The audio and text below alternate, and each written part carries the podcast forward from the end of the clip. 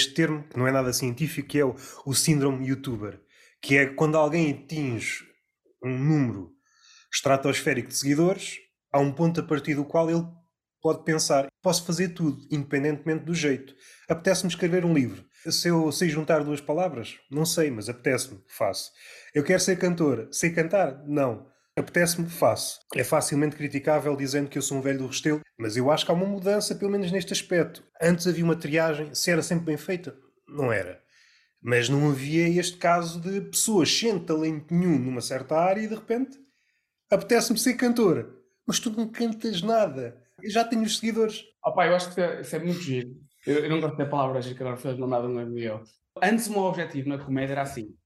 Quero ter muitos seguidores para depois ter sempre piada e nunca nenhuma noite me correr mal, porque toda a gente me adora, toda a gente me segue e portanto eu sou o maior. E nos últimos tempos o meu mindset mudou um bocado. E agora é exatamente o contrário. E eu não sei se foi de uma conversa que eu vi do Luís C.K. ou de alguém que foi, que ele às vezes faz propósito para começar mal à noite, para o pessoal começar a julgá-lo logo desde o início. E eu acho que isso foi tipo um mindset que, que mudou em mim. Que eu no fundo estava a ser um bocado cobarde, não é? Que eu assim, opa, eu não quero passar pelo duro. Eu quero sempre que vá a palco, corra tudo bem e que me sinta maior e tenha tipo um boost ali no ego. E aí, opá, que bom, e sou mesmo bom no que faço. E é por isso que eu quero seguidores. E de repente o meu mindset agora é, opá, ou, ou simplesmente tenta ser bom. Estás a ver? Tipo, tenta ser bom e por consequência aos seguidores, tipo, em vez de fazer o inverso, não é? Como Exatamente. estava agora de repente toda a gente tem seguidores e capitalizar vai fazer uh, coliseus e inventam podcast ao vivo ou inventam uma palhaçada qualquer, que não é palhaçada, mas é tipo a cena deles, pronto, e cada um faz, a, faz o seu caminho. Mas eu acho que por acaso o meu mindset mudou muito, que é de género opá, em vez de estás preocupado em ter seguidores para depois não ficares tão exposto, simplesmente tipo, trabalha mais um bocado. Também partilho dessa ideia, mas quebrando esse romantismo, se pensares em Portugal, tu estás na Inglaterra. Pensando em Portugal, eu não sei se o jogo dá para fazer de outra maneira. O jogo agora tem que ser jogado nas redes sociais, mesmo a figura. Por exemplo, Ricardo Ruz Pereira, se aparecesse hoje com o mesmo talento, com a mesma capacidade de se adaptar, iria ser já outra coisa, mas com o mesmo potencial, ele teria de estar nas redes sociais. Caso contrário, não dava. Aquilo que ele faz é uma espécie de luxo porque fazia falta uma espécie de mini documentário, os testemunhos dos comediantes no início das redes sociais, que eram todos a favor, e agora perceber aquilo que eles dizem das redes sociais. No início, e a melhor cena, hoje já estão muito cautelosos e alguns dizem, ou a maioria diz, eu só estou aqui mesmo porque tem que ser, caso contrário não estava nem é sequer para, para aqueles terrenos mais extremos dos potenciais cancelamentos. Não, é mesmo o desgaste.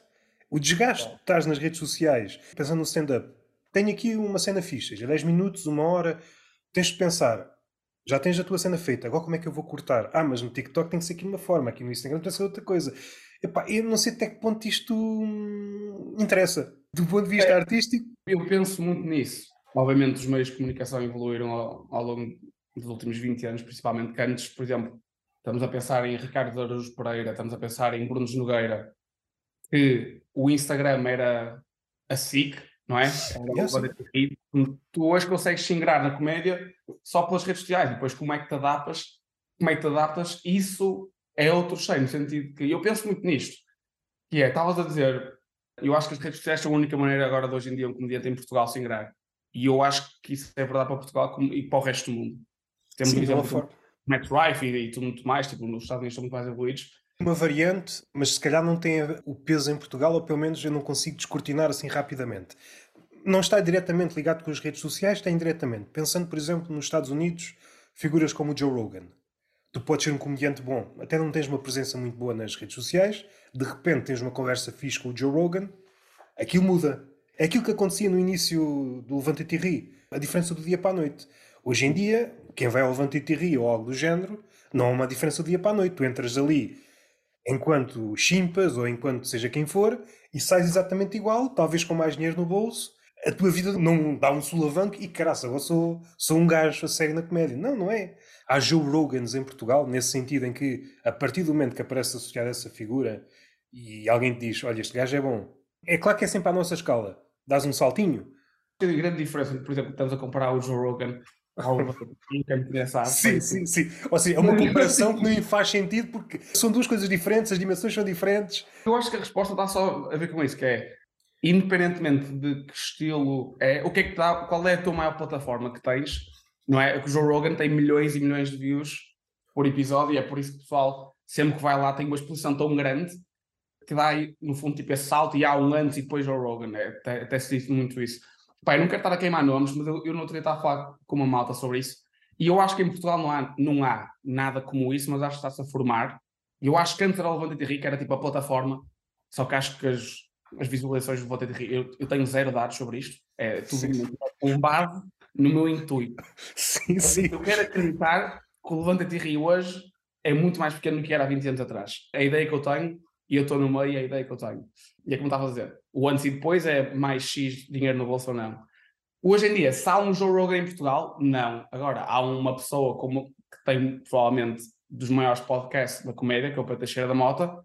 Se há um antes, se fores ao, como é que é? ao Watch TM, se há um antes e um depois Watch TM, sim, sim, sim, sim, sim. não sei ainda, mas se calhar é o que está sim, mais partido de alguma coisa. E sim, tens razão. Por acaso estava a pensar noutro sentido, aquilo que eu sinto no Joe Rogan e não acontece, por exemplo, cá, as comparações são dois mundos diferentes, mas aquilo que me parece vendo de fora e não conhecendo a realidade do stand-up, e, e, às vezes não é stand-up, é um escritor menos conhecido, seja quem for, é que o único critério pelo qual ele se rege é se o gajo é interessante ou não, independentemente de onde ele está.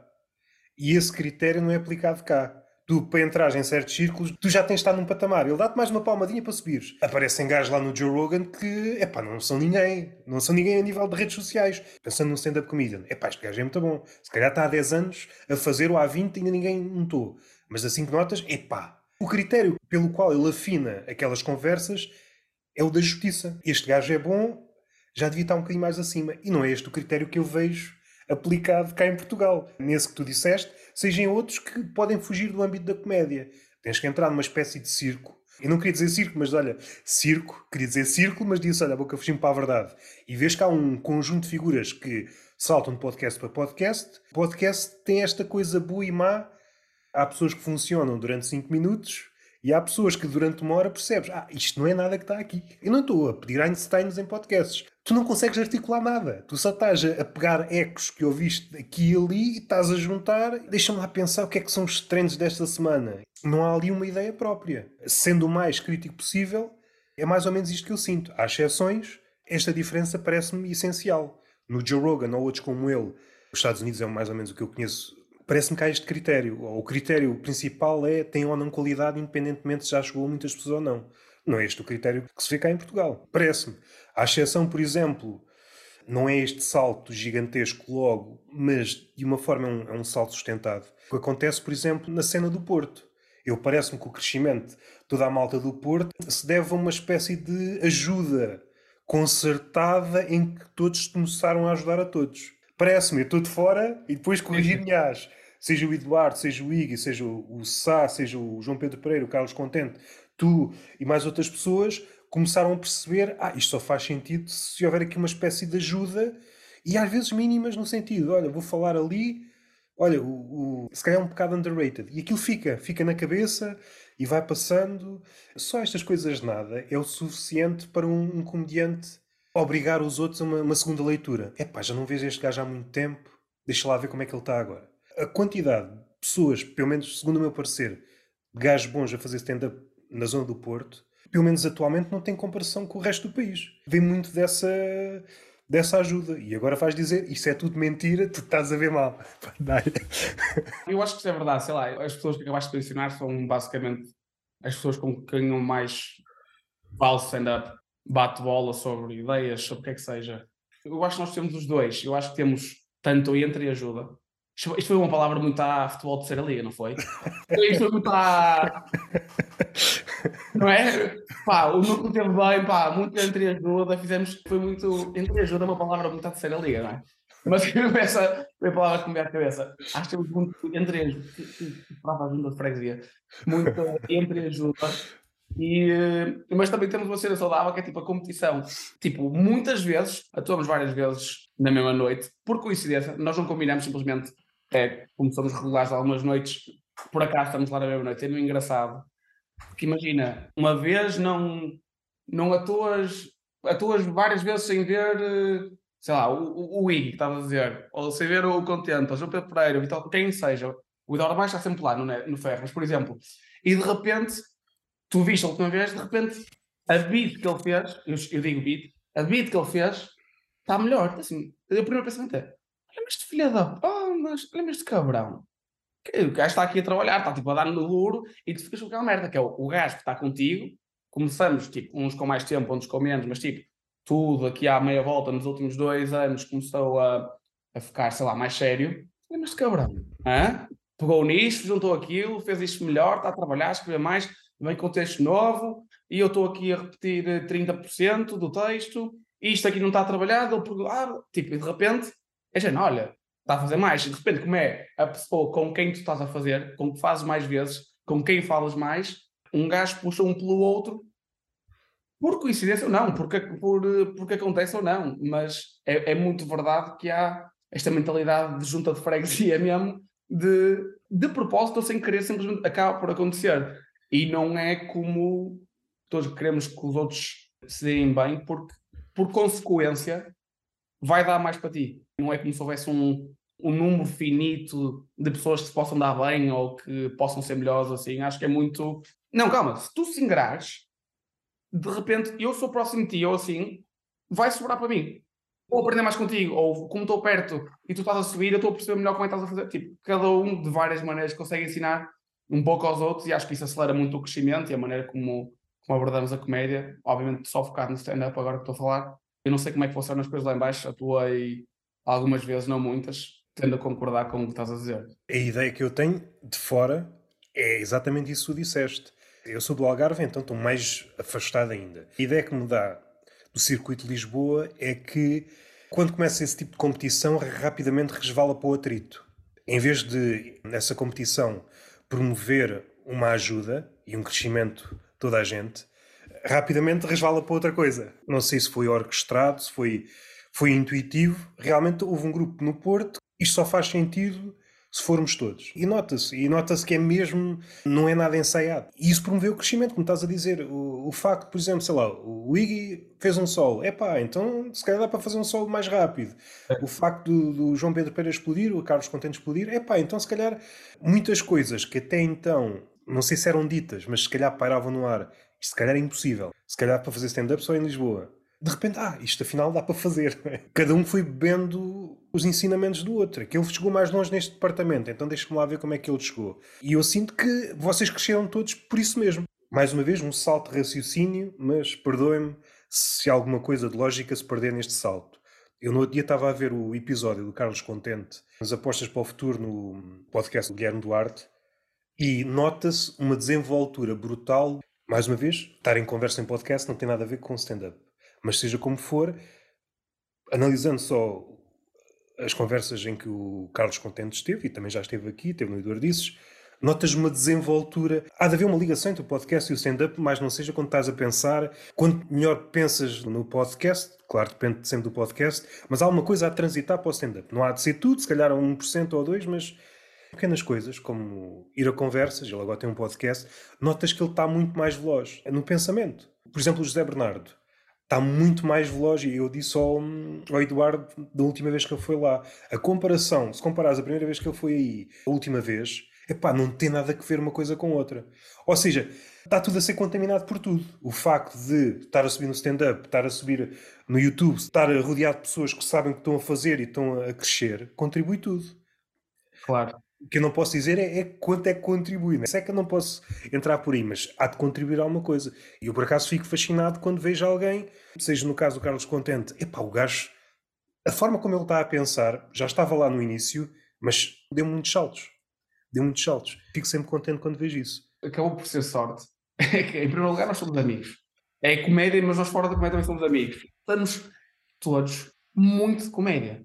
Então, naturalmente, todas as nossas conversas ou 90% das conversas, vão ser à volta disto. Todos obcecados. Parece que só sabemos falar sobre isto. E naturalmente, alguém de vez em quando, não é? Numa conversa de uma hora e meia, que estás a ter depois de uma noite, que ficas lá, na tela, de repente há ali dois, eu gosto de chamar Golden Nugget de sabedoria, que já te valutaste ali uma hora e meia. E foram tipo duas frases só que fizeram assim um clique.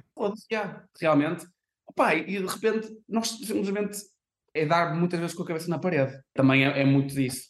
Obviamente que se continuares numa coisa durante muito tempo, como o contente está cada vez ficar melhor, por exemplo, como estão, como estão todos os outros, simplesmente é só também, obviamente, estar neste núcleo, tens um, uma base fixe, mas é ir cornos à parede. Noite atrás de noite, e querias-te matar sempre que corre mal, e de repente tu aprendes qualquer merda com isso, não é? Esta cena de junta de freguesia, que sei lá, eu acho que acontece uma coisa aqui que eu não sei se acontece em Lisboa, que é, tu sais do palco com um, um texto novo e tens tipo três pessoas cá atrás, três comediantes, a darem-te, olha, já pensaste fazer isto? Já? E ninguém quer nada de troca. Não, yeah. Eles não estão a dizer isso porque. Não, não sei qual é que, eles podem dizer de, de, vantagem com isso, mas não estão a dizer com algo, de género. Oh pá, eu gosto mesmo de comédia, obviamente não vou fazer um beat sobre isto, tu fizeste, eu estava à espera que agora fosse por aqui. E ficava tão fixe isto. Ou só o comentário de gostei muito quando fizeste isso. E aquilo já está aquela confiança para um texto novo. Sete burros que gostam muito sobre comédia, foram muitas vezes cornos à parede e pronto. Água mole, empedrador. então é um bocado Ou seja, de cada vez que vão à parede tem de aprender qualquer coisa. Se pensarmos no comediante que vai com os cornos à parede como uma espécie de pássaro que está a bater no vidro, há um ponto a partir do qual ele desiste de bater no vidro. Já entendeu que está aqui um vidro. Ok, vai tentar no outro lado, se calhar outro vidro, mas pelo menos naquele vidro não bate. Sim, não, opa, eu acho que também é preciso um bocado de, de inteligência social e mesmo emocional, que é género. Eu, eu vejo também muitos comediantes que claramente uma coisa não resulta, mas eu não sei se é tipo ego de eles já, não, isto, isto tem piada, portanto eu vou continuar a dizer, mas sei lá, acho que nós também tiramos muita parte do ego no que toca a, a feedback verdadeiro, não é? Depois cada um põe os, põe os standards que quiser. Se para ti ter um, um riso assim mais fraco está tudo bem e tu consideras que bateu, está tudo, é o teu standard. Depois também cada um, de repente, estás numa noite, e vou agora dizer os dois mais óbvios que são os melhores para mim. Tens João Pedro Pereira, Carlos Contente. De repente, tu vais atuar depois deles, eles acabaram de rebentar a noite toda, tu não podes ter um set bom. Tu sabes que isto é possível e de repente vais para lá e ouves uh, eh, 80% da sala a rir-se e até podes ter um bocado de palmas, mas não foi ensurdecedor. Tu assim. Opa, então há mais, eu tenho, tenho que haver mais. Acontece muitas vezes, por exemplo, no atletismo ou no desporto, a partir do momento que alguém bate um recorde, neste caso seria pá, uma espécie de recorde de risos, é possível chegar aqui. Isso já não é uma miragem, não é uma coisa teórica. Tu já sabes que existe. E mesmo para o público, o público já sabe que existe. Yeah. Isso é que é o pior ainda. Às vezes, depois de pessoas, é mais fedido. É que se, se tu fores antes e depois for ensurdecedor, tu assim, ah pá, mas se eles contavam comigo, eles pensavam que isto era tipo mas nem corre-me bem uma noite, era ao máximo. Yeah. E de repente não era, não é? De repente eu é que sou o, o, o esquema pirâmide, não é? Ah, pensava que aquilo era muito bom, afinal não. Afinal, uma grande merda. Não é nesse nível, mas tu não queres chegar. Se pusermos o ego fora da equação, é sempre saudável. Ah, ok, isto há outro topo. Depende de comediante para comediante, há sempre aquelas piadas. Não pode haver muitas durante um set. Se calhar uma ou duas, aquelas que podem não ter grande efeito no público, mas tens uma relação especial com aquelas piadas. Mas não podes ter muitas, só podes ter uma ou duas durante. É quase como se fosse um filho. Tu percebes que está ali qualquer coisa. É tipo um ah. capricho. Eu recordo da última conversa que tiveste com o Eduardo Marques, acho que foi a última, disseste que querias ser, pelo menos por uma vez, osso no ferro. Ele já te deixou ser osso no ferro? Já. Já? Porque acontecer alguma coisa, não foi de, de boa vontade. Acontecer alguma coisa. E não fiz rosto sozinho, fiz com o João Mendes. Fizemos hoje e foi, foi muito divertido sei lá, eu acho que se fores lá com um texto, há uma pressão grande que a gente, malta, eu pensei sobre isto e achei que tinha piada e agora estou em palco e ninguém está a rir. De, pá, isto é uma grande merda. Mas se fores de host, é tudo improviso, tipo, a responsabilidade é muito menor. É gente, opá, malta, estou aqui, estamos a falar parece que ficas mais livre até, não é? Há, há, tipo menos responsabilidade. Mas há um lado até ridículo se pensarmos naquela figura. Cada comediante escreve o material à sua maneira e há uns que nem escrevem assim vírgula por vírgula, mas naquela figura em que está um comediante num sítio qualquer sentado, está, está, está a bater texto, ah, vamos corrigir esta palavrinha, etc, etc, leva dias e depois chega ali, falha tudo. Isto é ridículo. A trabalhar dois ou três minutos. Trabalhei isto durante não sei quanto tempo, chegas ali nada. Nada. Nada. Quem, ninguém me vai dar um tiro agora, sinceramente. Ninguém me mata em pleno palco, por favor. Estás ali uma semana a escrever aquilo, estou assim, bem, isto é, isto é, isto é do bom. Eu recordo-me de uma, o pessoal mandei a casa abaixo só com a premissa. E eu assim, porra, há bocado disse um beat, ninguém ligou muito a isto. Agora diga a premissa, vai tudo abaixo. Porra! Inicialmente era para ser um one-liner e agora já está uma espécie de beat. Eu acho que com a experiência vais mais ou menos percebendo as águas, mas nunca a 100%. Sobretudo se fores um comediante, de vez em quando dá-te assim uma coisa na cabeça e agora vou para um sítio completamente diferente. Se estiveres sempre no mesmo, na mesma piscina, acho que com o tempo vais controlando, pensando naquele comediante que escreve e depois leva a palco, vais mais ou menos controlando.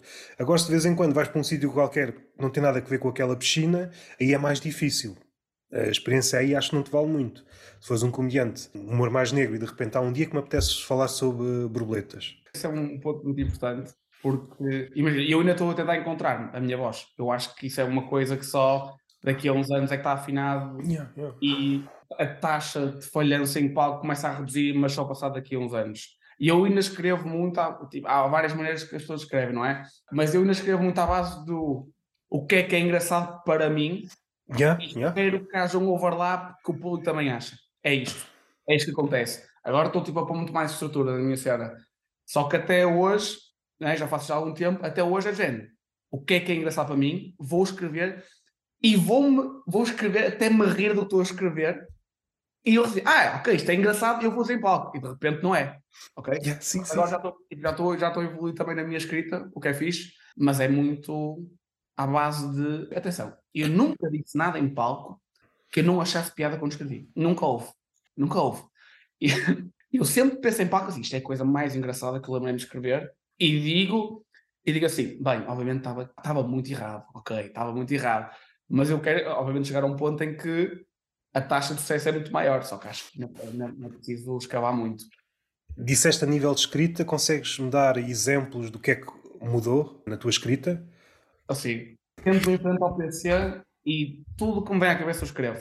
Tudo que está na parte de editar depois. Editar, por mais conciso conseguir. Mas essa é a técnica que muitos escritores utilizam. Se a tua cabeça vá de editor, entra logo no início, aquela energia criativa em bruto que às vezes as palavras às vezes são sílabas que estão fora do lugar, às tantas não estás a fazer uma coisa nem outra, não, é? não estás a criar, nem estás bem a editar. Em comediantes ou, ou noutras esferas, quando estás a escrever, também já está a editar, sobretudo quando está alguém ao lado.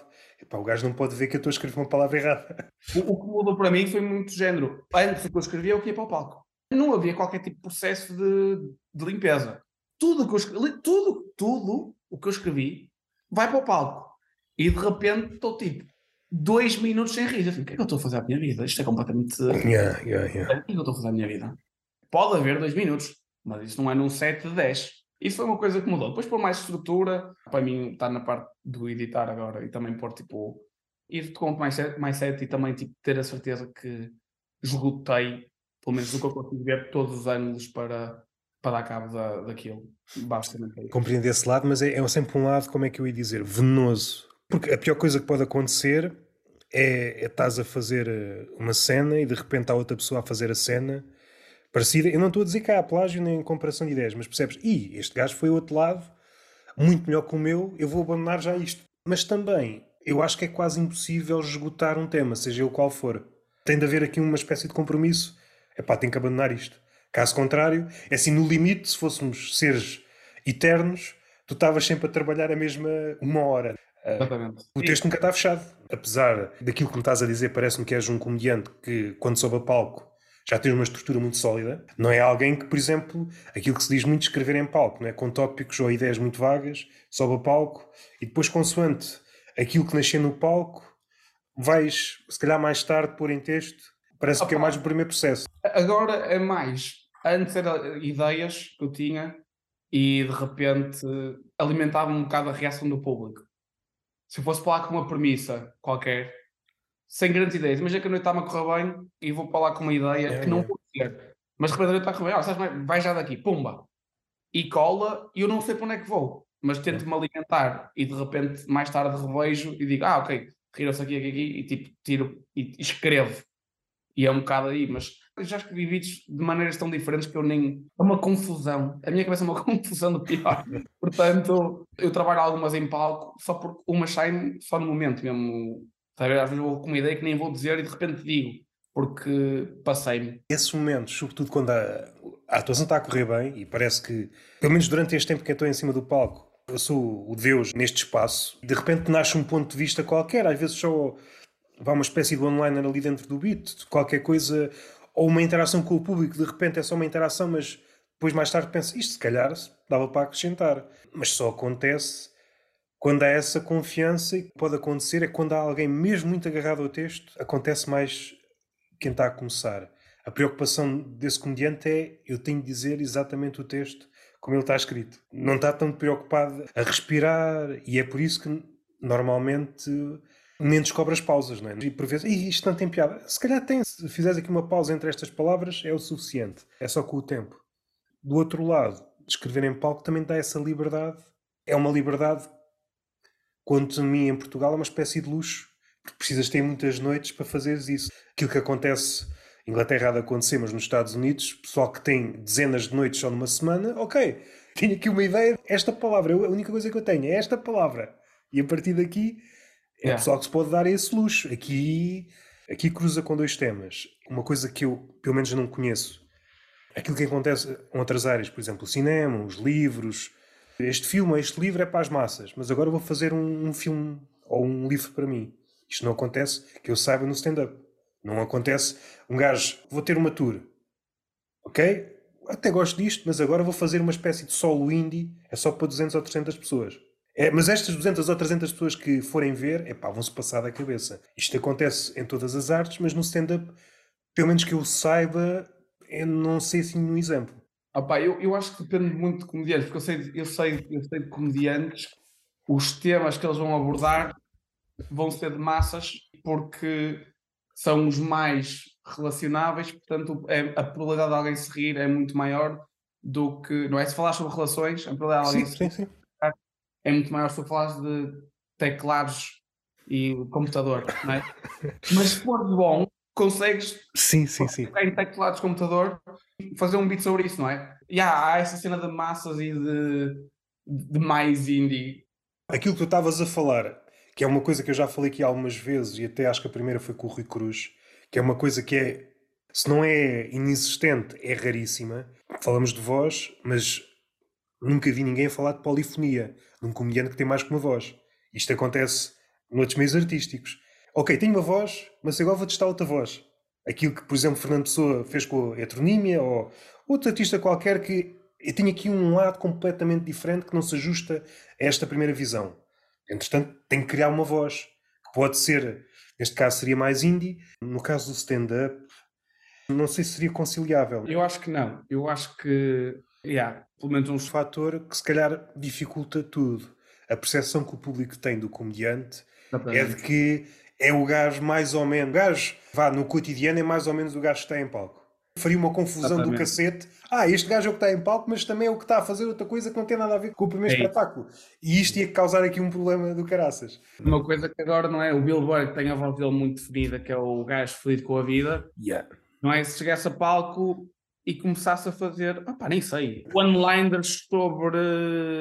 Não sei, pá, nem consigo conceber o Will Wilber a falar outra coisa. One-liners mas... sobre vulcões, por exemplo. Ah, é tipo uma coisa mesmo que não tem nada a ver. Não, o Wilber tem, tem que estar a querer bater na mulher para ter piada. E é a voz dele e ele faz isso muito bem. Caiu porque a vida agora corre-lhe muito bem, percebes? E já não tem aquele yeah. fogo, mas.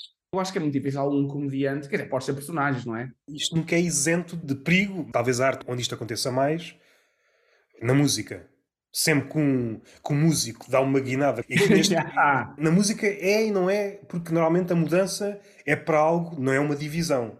Mas sempre que há esta mudança, ele perde muito público, não é? Há público para a vida. E o stand-up, a comédia, já é uma coisa tão volátil, adicionares ainda mais areias movediças à cena, nem sei se isto seria razoável. Eu estou só a pensar de forma teórica. Como vês todas as artes, pelo menos não estou a dizer que é a maioria, não. É só meia dúzia de gajos em cada uma das artes Epá, eu tenho aqui esta visão, ok, mas tenho outra que não tem nada a ver com esta. Então vai ser só para meia dúzia ou 200 pessoas, mas estas 200 pessoas que forem ver isto vão se passar da cabeça. Vão falar disto até o final dos dias. Opá, eu, yeah, uma grande comparação com a música. Também já reparei que eu tenho artistas que eu sigo que de repente assim, o que é que, a... que, é, que é isto? É tipo, o que é que é isto? É que estás a fazer, meu? Lembraste agora? Ah, tipo, lembraste agora de fazer, está a ver? Pessoa que eu vejo mais próximo, se calhar, de fazer alguma coisa com diferentes vozes, nem é, nem é diferentes vozes. Me veio agora à cabeça é o Daniel Sloss. Cada special dele é tipo sobre um tema ou está ali numa área diferente, não é? Não é sobre tipo comédia no geral, coisas que lhe acontecem. Ele pensa muito sobre um tema, yeah. mas a voz acaba por ser sempre a mesma, yeah, não é? Yeah. A voz é... tentar, ele põe aquelas. A voz, se pensarmos na voz como um instrumento, ele vai lá com aquele instrumento e dissecar aquele tema. É que está esta coisa na equação que é o público percepciona o comediante stand-up como algo mais ou menos real, sem grandes máscaras. E a tornar isto mais complicado. E a tornar mais complicada a relação do comediante com o público. É. Mesma coisa que o Cinel agora e fazer uh, popular, estás a ver? Tipo. E imagina que era a voz que ele queria agora fazer, o pessoal ficava, esquece isso. Ou por exemplo, o Nuno Marco começar a fazer humor negro. E o pessoal passava-se da cabeça. O que era assim? Se por um lado compreendo, por outro não compreendo, porque a arte é sempre esta coisa de estás à procura de qualquer coisa. Mais uma vez, a visão romântica. Enquanto o gajo que às vezes faz algumas coisas e gajo que vê outras tantas, eu não me conformo com esta ideia de que o gajo, seja o comediante, seja o artista, aquilo que for, encontrou aqui uma coisa e continua nisto até ao final dos dias. Para mim não faz sentido. Por exemplo, a comédia ou stand-up, pensando nisto como uma espécie de floresta. Encontrei aqui uns frutos fixos, mas um dia eu vou querer outros frutos e preciso continuar a andar. Aqueles frutos mais à frente podem matar, podem ser venenosos. Só faz sentido se continuares a andar. Já estás farto de comer laranjas ou farto de, de, comer amoras, ou seja o que for. Já disse esta frase aqui de um poeta português, Herbert Welder. Só faz sentido se tiver inquietação. Tem que ter inquietação. Tens de sentir que aquilo está vivo.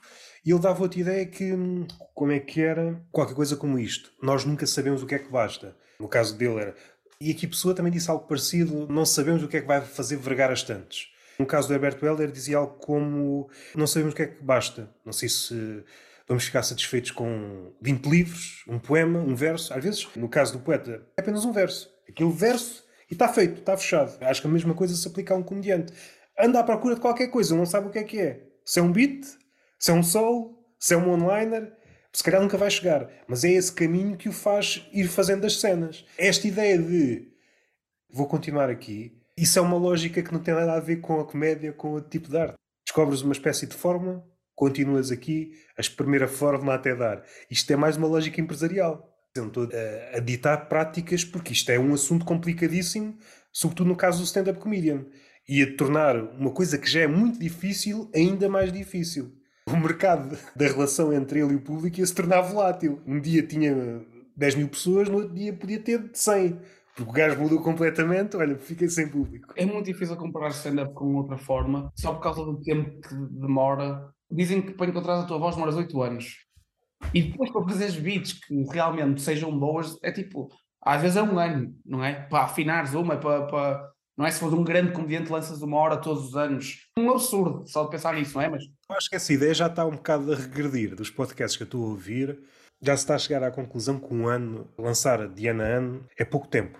Mesmo nos casos em que pode experimentar nos Estados Unidos, na Inglaterra também tem acesso a muito mais sítios para experimentar, por vezes nota-se, mesmo em comediantes rodadíssimos, que, epá, se calhar era, dava para trabalhar mais. Com o Rafael Videira, que falámos aqui, ele falou de uma experiência quando foi a Salveira Nova York. No início, não há grande diferença entre um comediante português e um comediante dos Estados Unidos. Se tu tiveres a ver as, as gravações das primeiras vezes em que o Luís C.K. está a experimentar um texto e as primeiras vezes, sei lá, que o João Pedro Pereira está a experimentar um texto, não há grande diferença.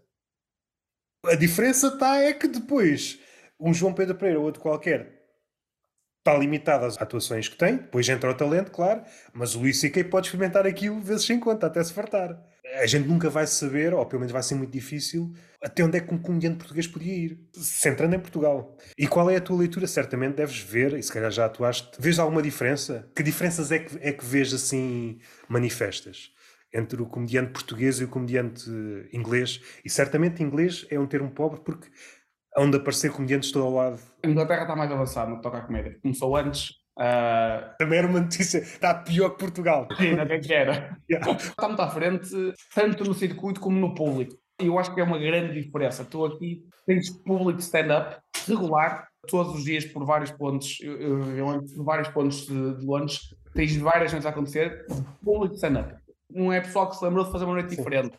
E por acaso calhou. Não é pessoal que combinou um aniversário num bar e por acaso há stand-up Por acaso estava lá, não é? Bem aqui. E eu, quando mudei para cá há 5 anos, tinha uma lista que era. Havia 250 sítios, todas as semanas que eu podia fazer open mic. Em Londres só. Era só do género, eu ter energia e dinheiro para gastar em viagens e eu podia estar a atuar às vezes que quisesse. Logo aí, isso pá, muda logo a dinâmica toda. Depois os comediantes em si, acho que isso tem um, um espectro tão grande que eu fiz, eu atuei em, em, inglês para aí, não foi muito, foi para aí 30 a 35 vezes.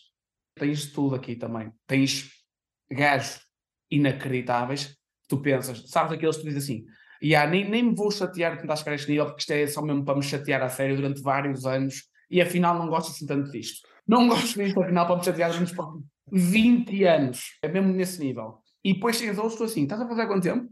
E lá 15, e tu assim, ah, isto são 15 O quê? O que é isto? Oh, estás a brincar, mata-te, tipo, nunca mais faças nada. Mas claro que não é essa a resposta, porque é género.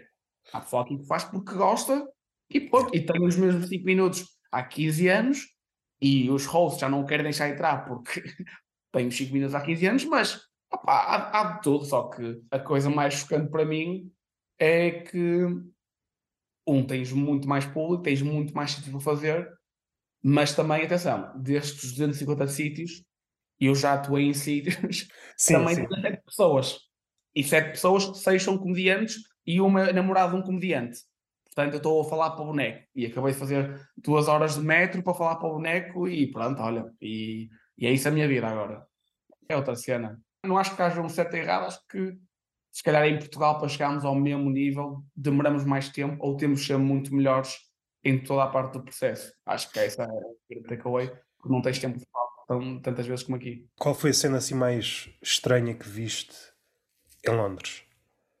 Em atuações? Sim, sim uh... Estranha no sentido de, de, bizarro e estranho no sentido, é pá, isto pelo menos agora não era possível em, em, Portugal. Continua a ser bom, é estranho no contexto português.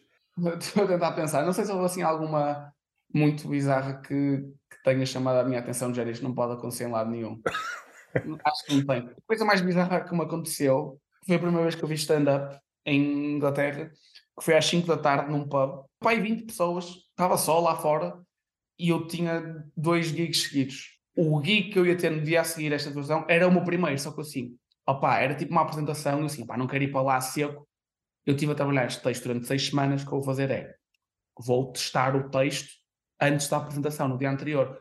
O que é uma péssima ideia, ok? É uma péssima ideia. Então eu estava com dois amigos e nós fomos a um pub e de repente, opá, ainda era lembrado o nome.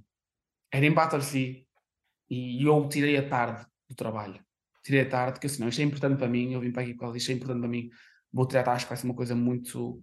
Vai ser um. um, um como é que se diz? Uh, um turning point, tá a Tirar a tarde e vou aqui testar antes da minha apresentação. Opá, eu cheguei lá e estava tipo um velho sentado no palco. E estavam tipo 20 pessoas. Não era um palco, um palco, como é que eu vou dizer um palco? Era um palco porque as cadeiras estavam viradas naquela direção. Era tudo à mesma altura. E estava tipo um velho sentado, perna cruzada, a 50 centímetros de cada comediante. Eu assim, o que é que está a passar? E ele assim, ah, isto é a noite do. Pá, está a faltar o nome. É tarde do, não é noite sequer, é tarde do. Sei que é. E ele vai te interromper e vai falar contigo enquanto estás a falar sobre o teu ato. E eu assim, mas o que é que é isto? Ele assim, ah, isto é um open mic, só que pronto, é a cena dele. E eu, ah, ok. Opa, eu vou ao palco, quatro da tarde, nenhuma das pessoas que está lá, eu não sei quem elas estavam lá, ninguém estava pacífico. E eu digo, capaz de ser dos piores 5 minutos que alguém descreveu em, em, de sempre, ok? Tipo, de sempre. E eu acabo 5 minutos, ele nunca me interrompe, nunca acontece nada disso.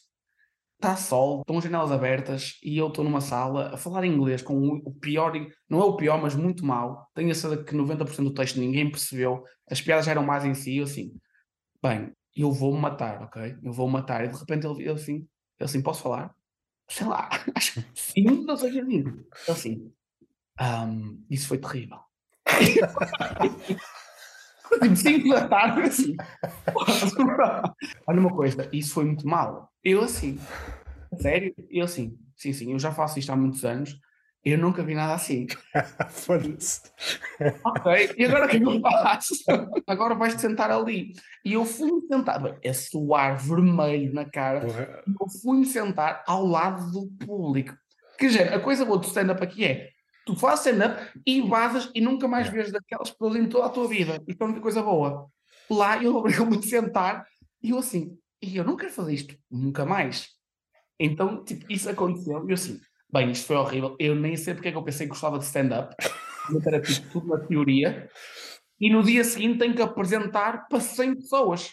Deitei o texto todo ao lixo, fiz um texto novo todo numa noite e por acaso correu bem no dia seguinte. Mas lembro mesmo que isso foi uma experiência, tipo, a primeira vez, literalmente, a primeira vez, piores condições possíveis, pior feedback de sempre. E no dia seguinte tinha que fazer outra vez. E eu assim, yeah, não sabia que isto era assim tão duro, afinal. E foi mesmo bizarro. E a grande diferença agora de tomar a perceber, que é uma coisa que nunca, que nunca disse em voz alta, é a grande diferença aqui e Portugal é que estou aqui a todos uma noite e sais e nunca mais ninguém se lembra de ti. Ah, pensei que não está lá esse gajo para dizer que foi a pior noite. Isso também. Isso também. Agora esse gajo vive na minha cabeça, que é muito pior. Ele, ele vive na minha cabeça. Deves ter pesadelos de o encontrares na rua. Isso dava um sketch. Vês o gajo na rua e, e vem em direção a ti. O que é que ele vai dizer agora, não é? Yeah, yeah. Aqui tu sais da noite e nunca mais vês ninguém para sempre. Para sempre. Nunca mais vês ninguém para sempre. No Porto, há Yeah. tipo 20 comediantes ativos. Ou seja, as pessoas vão se lembrar e tipo fizeram uma atividade diferente, então o registro é completamente mais acentuado na memória. Percebes? Não há tipo tanto este, este deslargue da, da, da Sim. realidade, não é? Até- e até- pai, estou no bar, Yeah. que é ali que eu vou ficar a falar com as pessoas, percebes? Pelo número de possibilidades de haver espetáculos de stand-up em Londres, é impossível decorar isso tudo. Supondo que era alguém com poderes divinos que pudesse estar em 200 sítios ao mesmo tempo. Não tinha cabeça para tudo. Há um ponto a partir do qual, por acaso, até te posso perguntar, há essa mania de, do público sacar o telemóvel e gravar a atuação? Não, eu acho que, mas também os hosts aqui fazem um bom trabalho. Depende das noites. Claro, imagina, quando, no início, aos tipos de noites que era completamente horrível, sei lá, mas depois com o tempo as noites começaram a melhorar, ou, ou eu descobri as noites melhores, também há isso.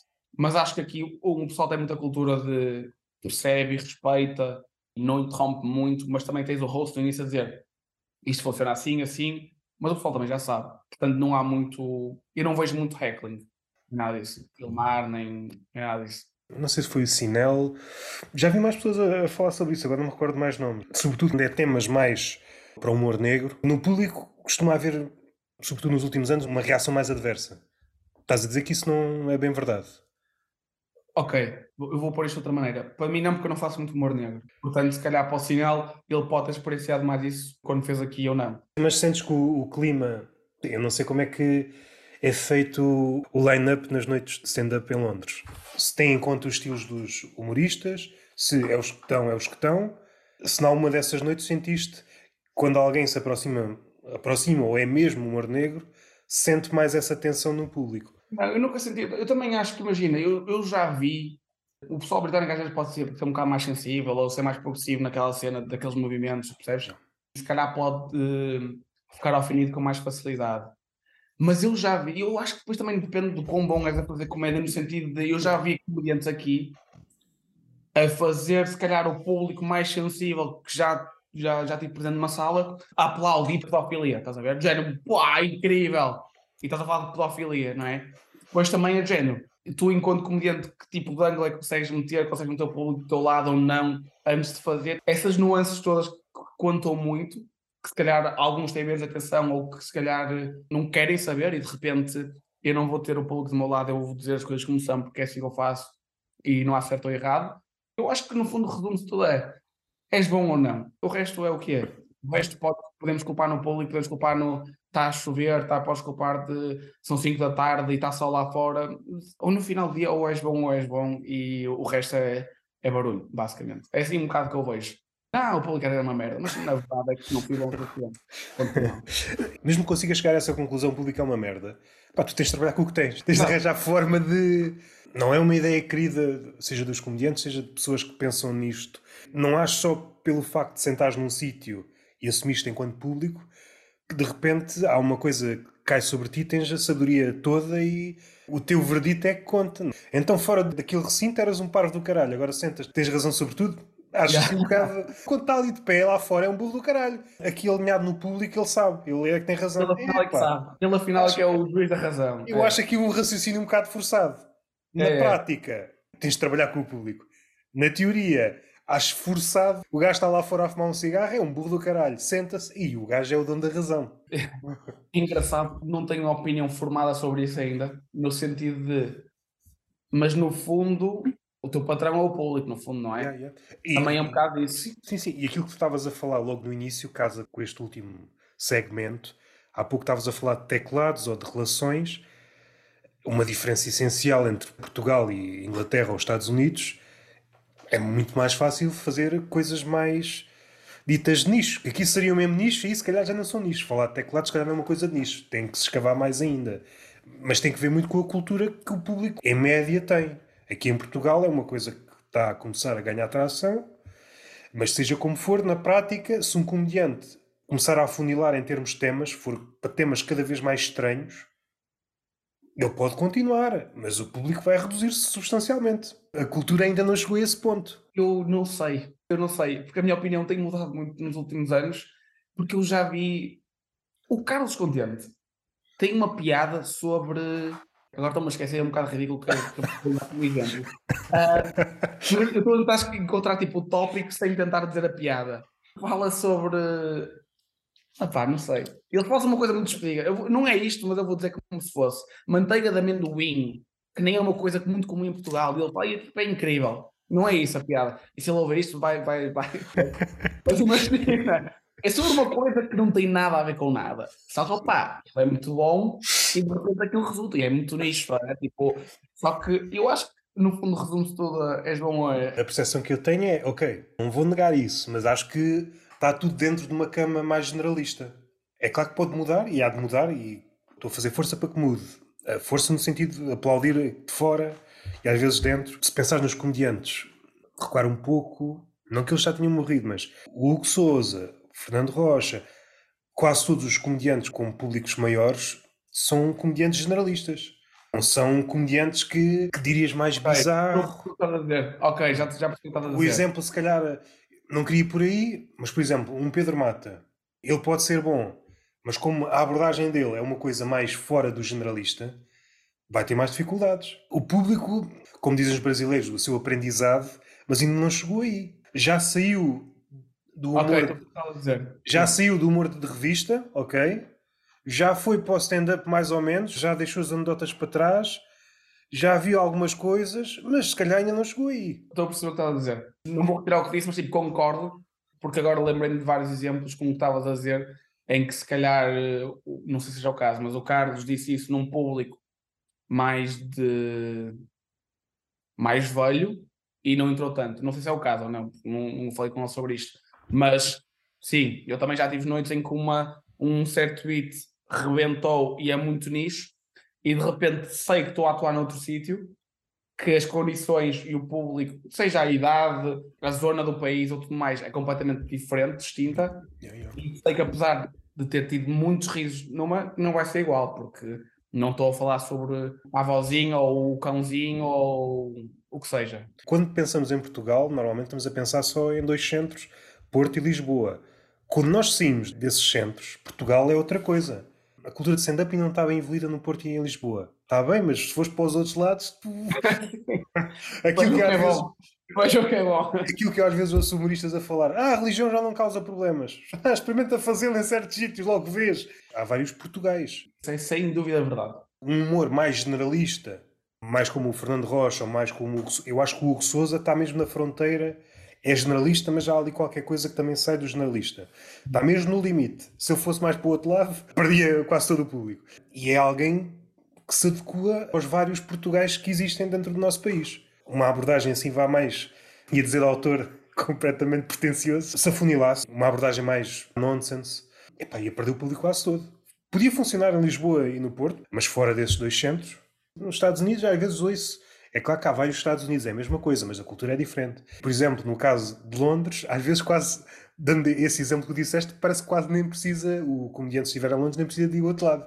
Tem tantos comedy clubs, não é? ou sítios para fazer comédia, cada parte do país está com a sua velocidade. E agora faço a pergunta, que normalmente é aquela pergunta inicial, mas que faço aqui a meio da conversa, como é que começou o stand-up na tua vida? Eu não me lembro eu não consigo dizer tipo, exatamente quando é que começou, eu sei quando é que foi a primeira vez que eu disse que eu pensei isto é incrível. Foi quando o Kevin Hart lançou o special dele, acho que foi o primeiro ou segundo special.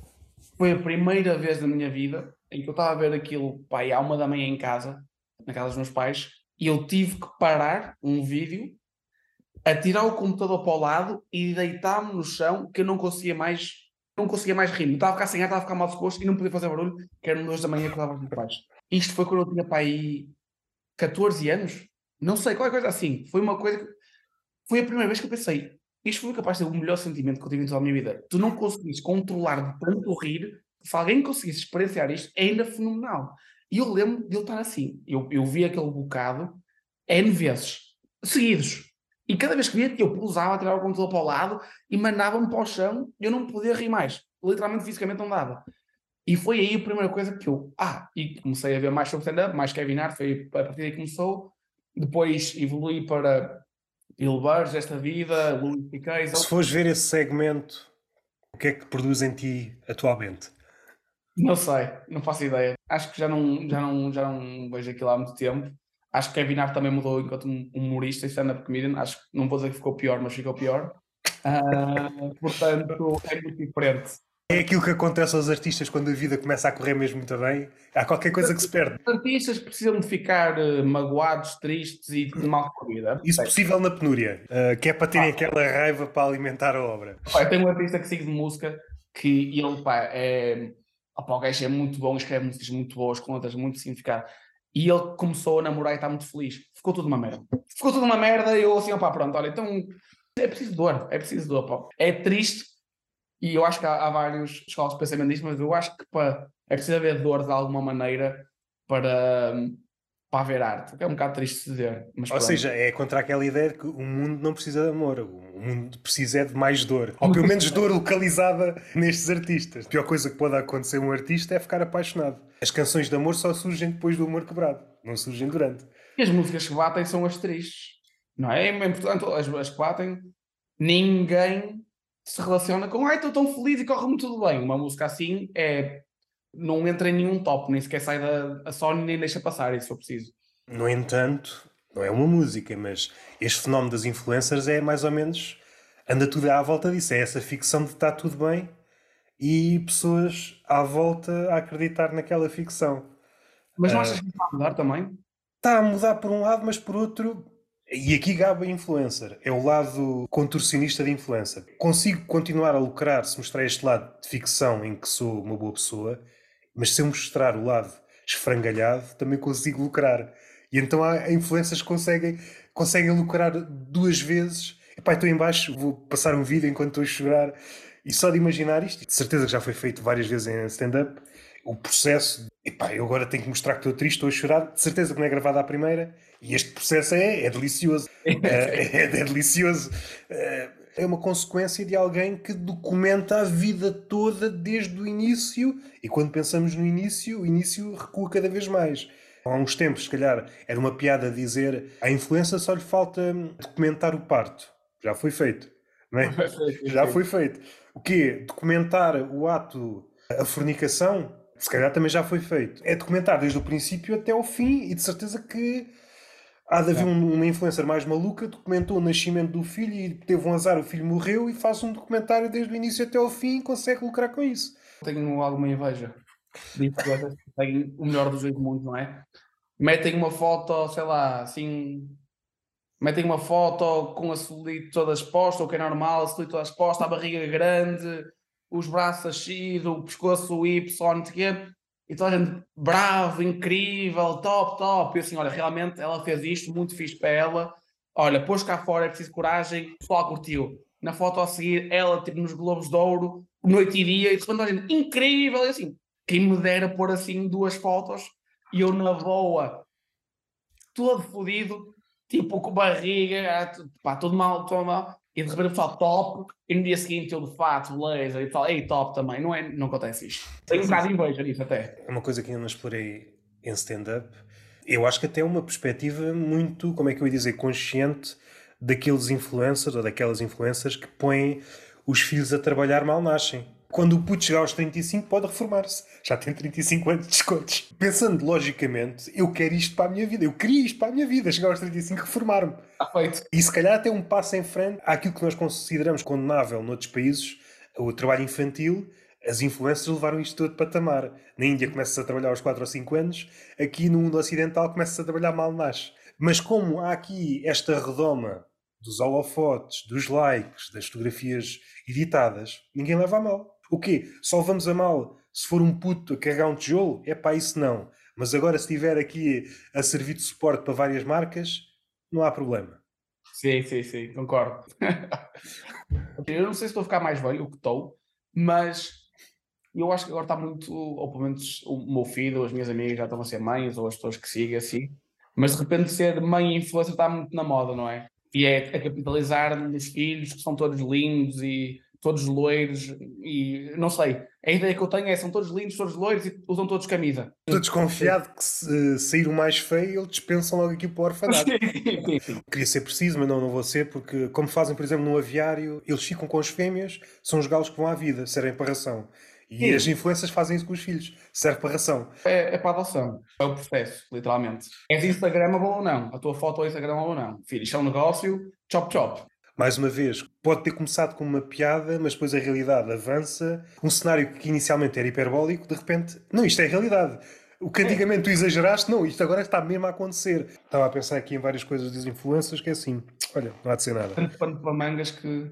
Quando estiver a ouvir esta conversa, quando estiver a editar, e de me lembrar, é um universo que me fascina. Se por um lado condeno, mais uma vez é o jogo e o pessoal está a jogar, uma condenação não tem poder nenhum parece que não há sentido crítico. O pessoal vai, adora, e às vezes deixa de adorar por uma coisa mínima, que não se sem interesse, mas depois volta a adorar.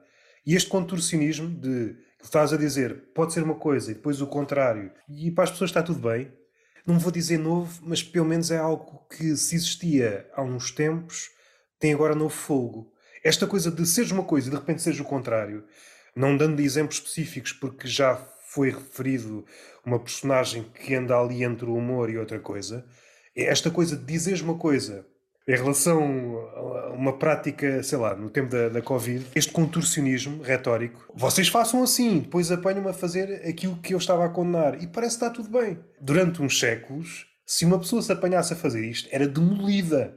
Ainda mais tu, enquanto neo-pregador ou neo-evangelista, Estás a pregar uma coisa, estás a fazer o contrário e avanças como se nada fosse. Mas o que é isto? E passas para outra e depois fazes um comunicado, uma espécie de arrependimento, fazes exatamente a mesma coisa e depois volvidas duas semanas fazes exatamente a mesma coisa. Está bem com uma nerra, mas porra, dá pelo menos um intervalozinho entre os erros.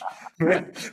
e esta espécie de contorcionismo, que é uma coisa que inicialmente nasce de uma forma não organizada, depois torna-se uma espécie de fábrica. Já se sabe que sai um comunicado naquela data, a pessoa, se estiver no Twitter, sai do Twitter, vai para o Instagram, depois volvida as duas semanas, volta. É uma coisa já toda esquematizada. Não estou a dar valor à indignação, até porque grande parte das vezes não tem sentido nenhum. Como se fosse uma espécie de carnaval em que toda a gente sabe o seu lugar no curso carnavalesco. Toda a gente sabe a máscara que tem que usar, Uns são humoristas, outros fazem de conta que são humoristas, outros fazem de conta que não gostam do humor, e toda a gente aponta os dedos e depois faz de conta que tudo passou e volta tudo ao mesmo. Não querendo tocar, porque é uma coisa que eu já toquei, faz-me rir por um lado e faz-me passar da cabeça por outro. Que alguém condena um humorista por determinada piada, ok, está livre de condenar, mas depois há um dia que tu percebes, ou tens uma boa memória, o gajo faz exatamente a piada que condenava. Ah, e assim já vale. Ah, não, o teu problema não era a piada, era o facto do Luís ter feito aquela piada. Ok. E já não estou a pensar na questão do plágio. A piada passou de uma pessoa que não gostavas para as tuas mãos e assim já está bem. Ou seja, há ali um caldeirão de hipocrisias que é difícil lidar. Mais uma vez cai na, na esparrela do velho do Restelo. Mas eu acho que é a linguagem universal das redes sociais é a hipocrisia. Cabe o humorista navegar nessas águas e tentar uh, sacar alguma coisa Não pode cair muito para o lado do ridículo, senão, quando dá conta, durante muito tempo, teve a condenar, isto já aconteceu e continua a acontecer, o humorista a condenar, seja o influencer, seja por, por aquilo que ele representa, seja aquilo que ele diz. E quando dás conta, está a fazer exatamente aquilo que estava. Uma transformação gradual. Eu dizia que aquele gajo era um estúpido do caralho. E agora estou a dizer as mesmas coisas que ele dizia. É uma chatice. É uma chatice. E eu também gosto de condenar tudo. Eu gosto, é, para mim é tudo para baixo. Para mim é tudo condenável. Não no sentido do, do moralismo, mas no sentido em que somos todos ridículos. No limite, eu acho que somos todos ridículos. E alguém que não se acha ridículo, ainda é mais ridículo. Uma coisa que me chateia é, é pessoal que não consegue ver, não é? Porque não sabe rir de si próprio. Isso é uma coisa que me faz uma confusão. Quem tu pensas que és? É quase a pergunta, não é? Mas quem tu pensas que tu és? É o, é o senhor intocável, o senhor intocável que está tudo perfeito e, yeah. e não tens nada. Tipo, isso é um bocado. Mas, opá, yeah, esse, esse mundo das influências e de muito complicado. Eu acho que gera tudo à volta de o que é que dá mais cliques, o que é que dá mais dinheiro, visualizações, consequência followers, há este amor-ódio com influências e vários tipos de, de, público, e acho que no fundo resume-se tudo. Estou a pegar um ponto antigo, mas só porque era uma coisa que eu queria dizer. Eu acho que resulta porque isto nasce tudo da vontade que as pessoas têm de meter o bodelho na vida das outras pessoas. Quanto mais eu souber da tua vida, isto vem dos reality shows. A Kardashian é famosa, ok, ok. Mas aquela sex tape com o Ray J, lá como é que ele se chama. Uma espécie de crítica. Avançámos tantos anos e o número de sex tapes diminuiu. Eu não sei o que é que aconteceu aqui. Há mais telemóveis, ou seja, não há nada de novo a acontecer. Estavam meio dúzia de cientistas num, num escritório. Estamos aqui a ver, epá, mais tecnologia, mais ecrãs, mais oportunidades para gravar, o número de sex tapes vai lá para cima. Com gráficos e tudo. Na realidade, não aconteceu nada disso. É pá, é uma tristeza. Eu acho que é uma, eu acho que é uma tristeza. É a grande tristeza desta, desta década. Que há 20 anos, é pá, ninguém tinha acesso a nada. As coisas apareciam. Estavas a falar do ridículo e do rir de si. Eu, eu acho que é importantíssimo. E um comediante que até podia saber rir de si, mas imaginando que dá um salto na carreira e começa, ok, eu gosto desta imagem, eu gosto daquilo que as pessoas dizem sobre mim. Agarra-se àquelas que às vezes são ficções e até podem ser verdades, mas acho que o humorista nunca tem muito a ganhar se agarrar a essas coisas.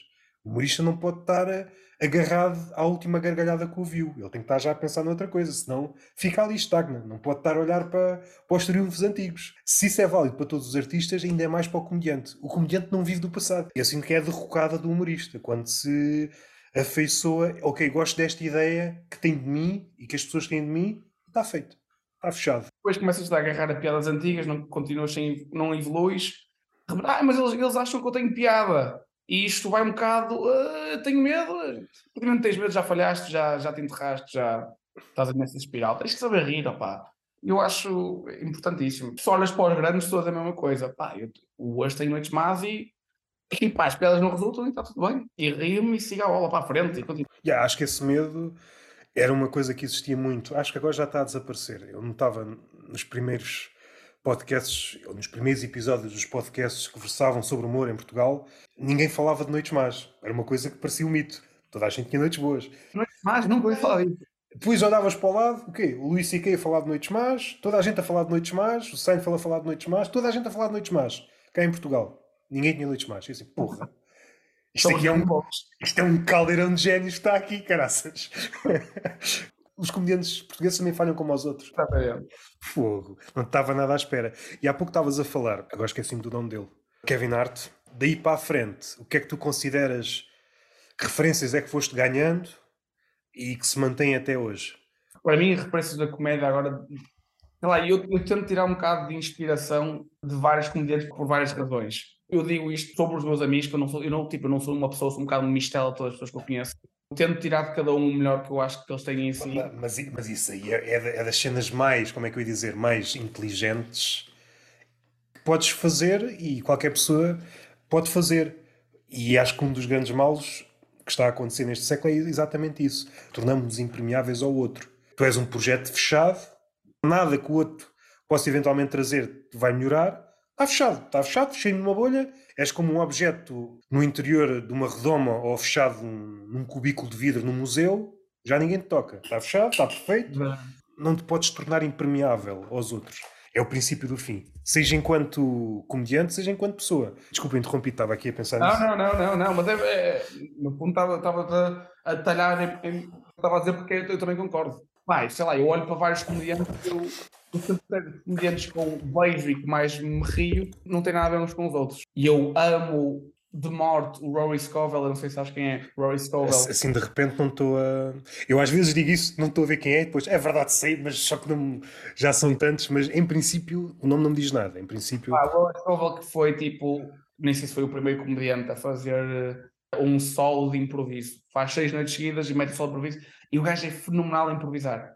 E o à vontade e a maneira como o ângulo dele do improviso, para mim, inspira. Então, seguir o Scovel, penso sobre isso mais recentemente, sei lá, o Shane Gillis, acho que faz um, um trabalho e tipo, pega a maneira como ele pensa nas coisas, a leveza como ele fala sobre as coisas, ele sabe quem é, é, é texano, não é tipo, ah, mas isto tudo com um tom de brincadeira, e esse tom, tipo, eu tento tipo, inspirar-me.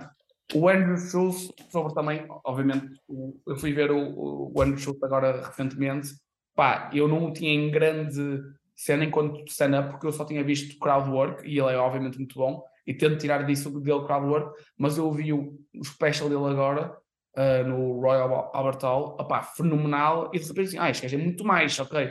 Então a ética dele, o trabalho dele, tipo, não só no crowdwork, depois eu vou para isto, tipo, tento pensar nisso. Tom Segura, estou a dizer nomes tipo, que eu consigo regulamento. Tom o Schultz é outro exemplo daquilo que dissemos logo no início da conversa. Mais uma vez, universos diferentes. Mas se ouvires o Schultz a falar, seja do que for, seja de comédia, percebes? Aquela cabeça pensa, não é? Aquela cabeça e é pensar e é depois aquela ginástica, é a cabeça de quem faz crowdwork. Atiram-te uma coisa e tu consegues trabalhar aquela coisa e entregar qualquer coisa com sabor. Aqui está um prato de autor. Deste-me estes ingredientes e de repente tal, dou-te aqui uma coisa como deve ser. Aquela cabeça sabe pensar. A leveza. A comédia trabalha com o peso. Tanto podes tornar uma coisa mais pesada, normalmente uma coisa insignificante. Alguém que se irrita por uma coisa de nada tem muita graça mas também tem esse, esse poder de uma coisa muito pesada torná-la leve. E eu recordo-me, houve ali uma altura, epá, já não, não sei dizer quando é que o especial saiu, o especial do Adam Sandler. E eu recordo-me que, pelo menos a minha leitura dos especiais estavam, se calhar era a minha leitura enviesada, eu é que estava a ver os, os especiais assim, eram especiais pesados. E de repente sai o Adam Sandler, ah, isto isto é comédia leve, não é mal feita. Gostei muito, foi dos melhores especiais que eu vi naquele ano. Há uma palavra de fim no especial do, do Sandler, é leveza, sais mais leve. Depois vais já à balança, no meu caso, ok, pesa a mesma merda, estou, continuo gordo. Este sentimento de leveza nunca pode abandonar a cabeça. Caso contrário, vais para o outro lado, quase a pregar qualquer coisa. E mesmo que, seja, mesmo que seja um beat muito bom sobre um tema pesado, se te esqueces da leveza, há qualquer coisa que falhou. Recordo-me ter esquecido deste lado da comédia. O especial do Adam Sandler, que eu gosto muito, que nem conhecia muito o stand-up do Adam Sandler, para ser sincero. Pai, eu tenho muito porque eu consumo muito, muito comédia. Para assim, assim, assim para, para fechar mais a pergunta, assim ultimamente, quem é que te impressionou? Shane Gillis. Conheço, mas não conheço tão bem. Opa, foi mesmo. Eu já tinha ouvido falar sobre ele, foi mesmo uma surpresa que eu fiquei assim. Ele, para mim, não sei se atualmente não é top 3 ou top 5. Para mim, obviamente, vale que vale. Sim, sim, sim, Por exemplo, o, o Dave Chappelle, Louis C.K. desta vida a, a batalha lá em cima, mas... Mas eu, eu, sinto, e isto é que é uma visão, é daquelas... É quase uma heresia dizer isto, porque merdas como o meu dizer qualquer coisa sobre o Louis C.K.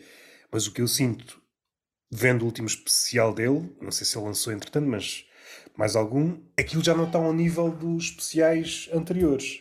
Qual dele? O Sorry? E eu digo-te em que sentido é que eu notei O melhor dele. É? Eu achei esse o melhor dele, por exemplo. A minha justificação é, há lá duas partes, ou dois segmentos de beats, em que aquilo já foi dito, se não centenas, umas dezenas de vezes. E era uma coisa que eu não via no, no stand-up do Louis C.K.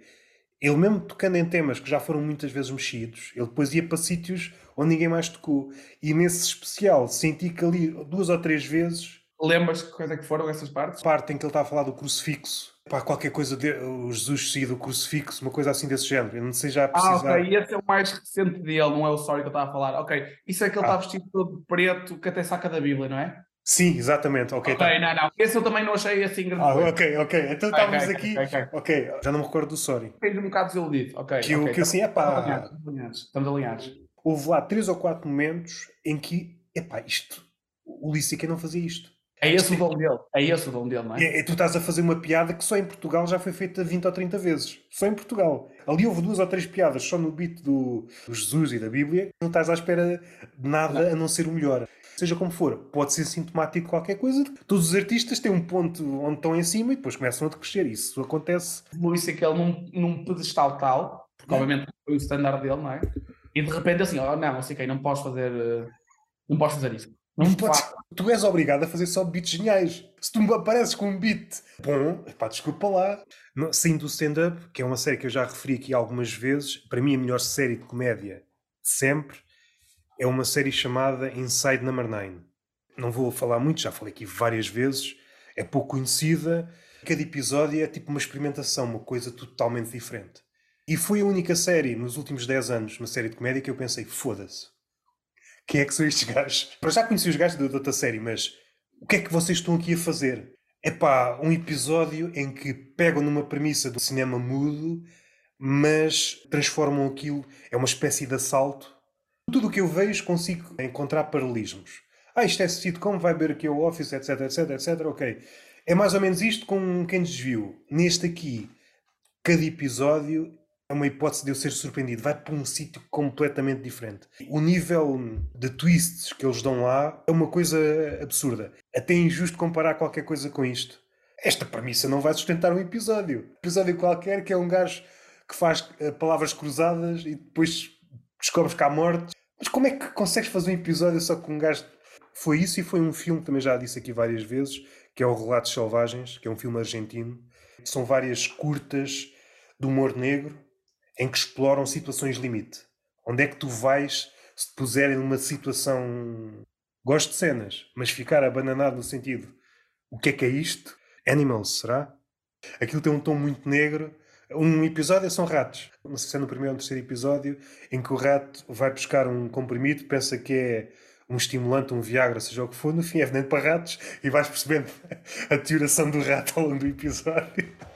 E a cena é levar ratas para a casa de banho para ter filhos. Tens alguma coisa para dizer? Alguma coisa que ficou no ar? Ah, pá, acho que não, assim de repente, acho que não. Eu vou-te dar aqui algumas, alguns factos. Gostava que tu reagisses a isto. Vamos assumir que isto é verdade. Sabes que aí é ilegal morrer no Parlamento.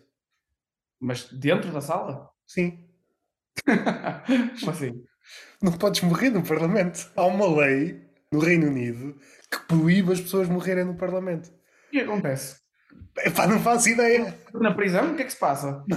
Não sei. Dá uma premissa para um beat. O que é que acontece se a pessoa morrer? Eu não sei se em Portugal se é crime o suicídio. Se o suicídio for bem feito, não vais ter problemas. Agora, se for uma tentativa e não for concretizada, aí é que vais ter problemas. Cabe a quem, a quem tiver tendências suicidas de pensar bem naquilo. Não pode falhar. Caso contrário, vai preso.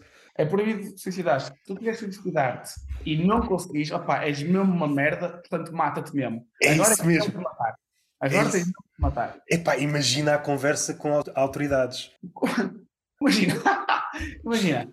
É há várias maneiras de suicidar, não é? Como é que tu falhas? Saltas numa ponte e de repente só dás uma chapa de barriga e ficas com a digestão mal parada e vais para o hospital e de repente, o que é que passou? Tentei matar-me. Uma chapa no ridouro, tipo, Mas aquilo pode acontecer que há muitas vezes nos filmes de alguém. Imaginando que é um envenenamento por comprimidos. Aparece um, um elemento de fora. Esta pessoa que pensa que está a ajudar o potencial suicida está a foder o suicida. Porque ele, se morresse, estava feito. Salvei-te. Vai, agora vais para a prisão. Bela merda, não é? Não é? 25 anos na prisão. Imagina. Sabias que nos Estados Unidos é ilegal jogar dominó ao domingo? Eu não sei se.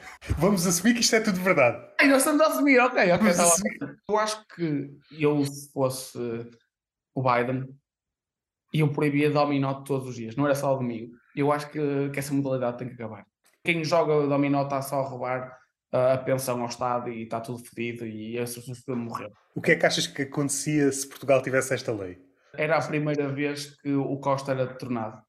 Era a primeira vez que havia realmente uma, uma revolta na rua e o pessoal saía à rua. Porque, imaginem, se queremos roubados, nós estamos habituados. Tenta tirar o, o dominó, tenta tirar a sueca, é o que te acontece. Bro, a terceira guerra mundial vai começar assim. É que depois os velhos, ok, podem ser mais lentos, damos essa de barato, mas eles não têm nada a perder. Poder. Transformaste os velhos jogadores de dominó em kamikazes. É o que tu tens. kamikazes de cajado. Tu acabaste de criar o segundo Hamas. É isso que acabas de fazer. Em Washington é ilegal fingir que os teus pais são ricos. Em Washington é ilegal fingir que os teus pais são ricos. Ok. Eu acho que isso é uma grande lei. é uma grande lei, ser uma lei mundial. É capaz de ser das piores formas de alguém se gabar tempo. É que nem estás a gabar que tu és rico. É os teus pais. Portanto, o nível de pessoa que tu tens que ser, o nível de merda de pessoa que tu tens que ser para te gabar dos teus pais serem ricos, é capaz de ser das coisas mais tristes eu em toda a minha vida. Ao menos ser inteligente e gaba-te a ti. Senão, Jane, não estás a ganhar mesmo nada. Estás só a ser um otário. Falaram, já não gostava de ti, agora tens razões claras para não gostar de ti. Eu acho que devia ser uma lei mundial isso. Se fosse mundial, acabavam os influencers. Até agora não vejo coisas negativas. Mas já parecem-me todas boas. Eu implementava todas. Até mesmo do Parlamento, eu acho ridículo alguém morrer a meio de trabalho. Portanto, eu acho muito bem. Vou utilizar uma que utilizei na conversa anterior, mas é, eu acho que esta aqui é hilariante. Nos Estados Unidos é proibido amarrar um elefante a um poste. Nos Estados Unidos é proibido amarrar um elefante a um poste. Onde é, que, onde é que eles costumam amarrar? É que eu sou muito ignorante no que toca a esta logística. Também não faço ideia. Não, é, não pode ser. O raciocínio, que é um raciocínio muito usado em stand-up, para esta lei aparecer, houve um número substancial de pessoas que amarravam elefantes a postes. Houve uma altura que era normal andar com um elefante na rua nos Estados Unidos. Ah, de género! Havia pessoas que andavam com os cães e penduravam aos postos, e também havia pessoas que andavam com elefantes e penduravam aos postos. Yeah, yeah. A razão destas leis devia ser pelo facto do elefante, como é um animal robusto, se ele fosse andar, levava o aposto com ele. Sim. Imaginando que isto é à noite, cada elefante estava amarrado ao seu candeeiro. Os elefantes iam à vida deles, de repente a cidade ficava escura. de repente eles proibiram isso porque se aperceberam que se as pessoas soubessem que os elefantes não conseguiam arrancar postos, percebiam que o governo é uma grande máscara e que os animais e todo o complô que o governo criou à volta do mundo animal e todas as regras do mundo era mentira e era aí o início, que era um elefante nem conseguia derrubar um poste. Portanto, era o começar da desmascarar da, da máscara que o governo tem sobre a população. Também pode ser isso. E depois há uma lei exatamente igual, só que em vez de elefante é um crocodilo um crocodilo não pode estar amarrado a um poste, mas isso eu, eu vejo todo o sentido. Aí faz sentido. Aí faz todo o sentido. Pela mesma lógica que é, um crocodilo, neste caso, conseguia arrastar o poste e aí as dinâmicas de força estavam todas alteradas. Pelo menos segundo os vídeos que eu vejo, é mais normal andar crocodilos na rua nos Estados Unidos do que elefantes. Elefantes não é uma coisa assim muito normal. Imaginando teres uma casa com piscina, voltas para casa, três crocodilos na piscina e dois ursos na espreguiçadeira. E o que é que se passou aqui? E às tantas olhas para o lado está um gajo da National Geographic. Amigo, estou a gravar um documentário. Fica mais perto de casa. Há felinos, felinos de grande porte. Os crocodilos vejo muitas vezes também em carteiras de mulheres, pelo crocodilo. Vê-se cada vez menos. Vê-se mais fácil agora, não é? Por causa do ambiente e os golfinhos e... Essas modernices. Chega à casa, vê um crocodilo, é herói o suficiente para matar o crocodilo e por acaso tem uma empresa que trabalha com pele, pele de animais. Será que há algum problema? Então este gajo apareceu-me em casa, aproveito, matéria-prima. É? é propriedade privada. E eu só algum crocodilo alguma vez me entrasse em casa, a casa era do crocodilo. A partir daquele dia, tinha um crocodilo, parabéns, a casa é sua. E se aranhas, qualquer coisa que se mexa, que não seja humano, a casa passa a ser deles. Eu estou aqui a mais, eu não tenho capacidade emocional para lidar com bichos, portanto, a casa é vossa deves ficar com arrepios sempre que vês aqueles vídeos. Estou-me a recordar de um em que alguém entra em casa e de repente é só escorpiões. Eu não fico com arrepios porque eu nem vejo esses vídeos, nem sequer entro no meu algoritmo. Não estou próximo sequer. Eu nunca toquei isso, eu tenho um algoritmo de uma pessoa de 6 anos. Não, não, não, há, não há, eu não vejo um bicho no meu telemóvel, nunca vi um bicho no Ou seja, tu nunca viste violência? Não faço ideia. O quê? Aqueles vídeos que o pessoal reencaminha, o pessoal anda porrada e de repente em Lisboa e abre-se a cabeça e há sangue. Nunca vi, eu nunca vi esses vídeos. Para mim é mito. Eu nem abro vídeos reencaminhados, muitas vezes reencaminhados. Eu sei que vai dar merda, vai-me estragar o dia, vou ter que me deitar no feio e beber água com açúcar. Não vale a pena. Tipo, não estou. A vida, não vejo vídeos de terror, tipo, não vejo. Opá, a minha vida é mesmo calma. Pá, é mesmo aranhas, não faço ideia. Para, para mim, aranhas é mito. Para mim, areias é mito. Não faço ideia mesmo. Então, as últimas duas. Esta aqui sei que é verdade. Em França é ilegal dar a um porco o nome Napoleão. Olha, eu acho isso mal, porque eu acho que é extremamente engraçado um porco chamado Napoleão. Eu acho que dar nomes de adultos a animais é capaz de ser das coisas mais giras. Já ouvi, então, Um porco chamado Napoleão? Isso é fenomenal. Isso é, nem que venha isto bacon de Napoleão. Há um porco chamado. É que imagino logo aquelas tipo. Com, como é que se diz? Com certificado, não é certificado. Yeah, yeah, sim, sim, sim, sim, estou a ver o que é. Estou a ver, estou. Medalhas no peito, um sim. com medalhas no peito, um cabelo branco. Isto causa problema, mas se chamares o nome de alguém, imaginando, sei lá, um Hitler, ou seja, quem for, aí já não há problema. Porque comeres o Hitler em forma de bacon até é fixe. A gente estava a fazer algum tipo de justiça aos judeus. Acho que é uma, uma forma bonita de. É gastronomia e ativismo ao mesmo tempo. É mais ou menos. É, o- é o melhor dos dois mundos. Por último, nos Estados Unidos, em certos estados, é ilegal usar um bigode falso que cause risos na igreja. A minha veia de comediante quero que isso seja abolido o mais rápido possível, porque acho que a igreja precisa de um bocado de vida. Aquilo, precisa de um bocado de ânimo, aquilo está muito. Ninguém quer estar lá. Dá vontade de ir, está o nome do estado, Alabama. O que é que tu vais fazer? Eu quero entrar dentro de igrejas com um bigode postiço. É a única coisa que eu quero fazer. E gravar. Estão a, ter a última máxima, que é no que tu pensas, tu atrás. Não pensem em desastre, não pensem em nada. O que eles estão a fazer, eles estão a pegar em todas as pessoas que acham isso hilariante e atraí-las para tentar entrar em igrejas de bigodes falsos. Vai ser muito contraprodutivo essa, essa lei que eles estão a implementar, ou que já implementaram. Porque o que Alguém receber uma hóstia e de repente cai bem o bigode, ou é a igreja. Se isso costuma. Alguém está a ver um, o, o padre está a ver um vinho, corpo de Deus, e cai o bigode, vai. Que hora começa? Estou duas horas antes. Aliás, eu, eu estando em Portugal, estou com vontade de ir à igreja com um bigode falso. Imagina se isso evoluir para perucas. Mano, queres ver que Deus existe? Queres ver que Deus existe? Uma das coisas que eu acho engraçada é uma instituição que anda à volta de um ser omnipotente. Aquilo que lhe faz confusão é alguém entrar com um bigode falso. Ui, abana tudo, as estruturas desta, desta instituição com séculos e séculos. Se alguém entrar aqui com um bigode falso, Que me faça rir. Portanto, se for um bigode muito sério, eu deixo passar.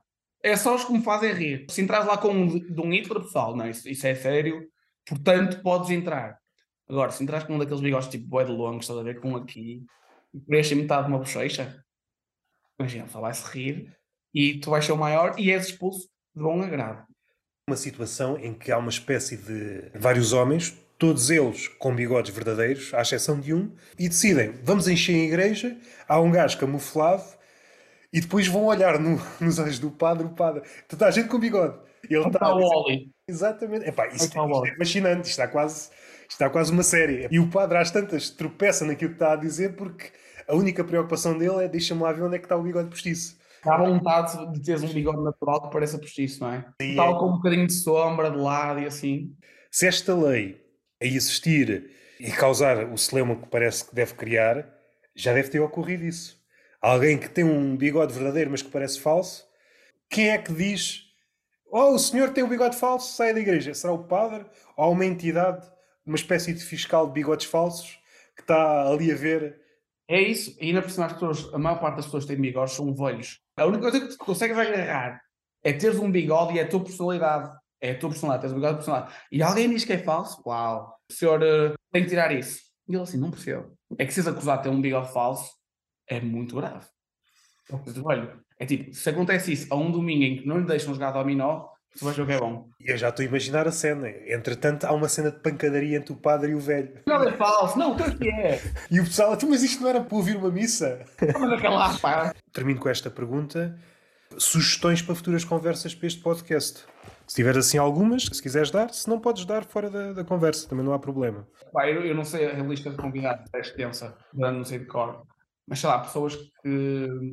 Eu, eu vi alguns nomes, portanto vou tentar não dizer esses. Já tiveste aqui o, o Carlos Contento ou, ou o João Pedro Pereira, O João, Iggy, João Nuno Mendes, José Bernardo, ah, essa malta toda, já o, tiveste? Jo- o João Pedro ainda não tive. Voltar a falar com ele, que ele na altura não. O resto, essa malta já falei toda.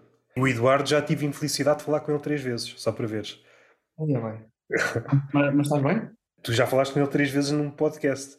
E eu não estou bem, é por isso que eu perguntasse se tu estás. Tens estado a fazer terapia por causa disso?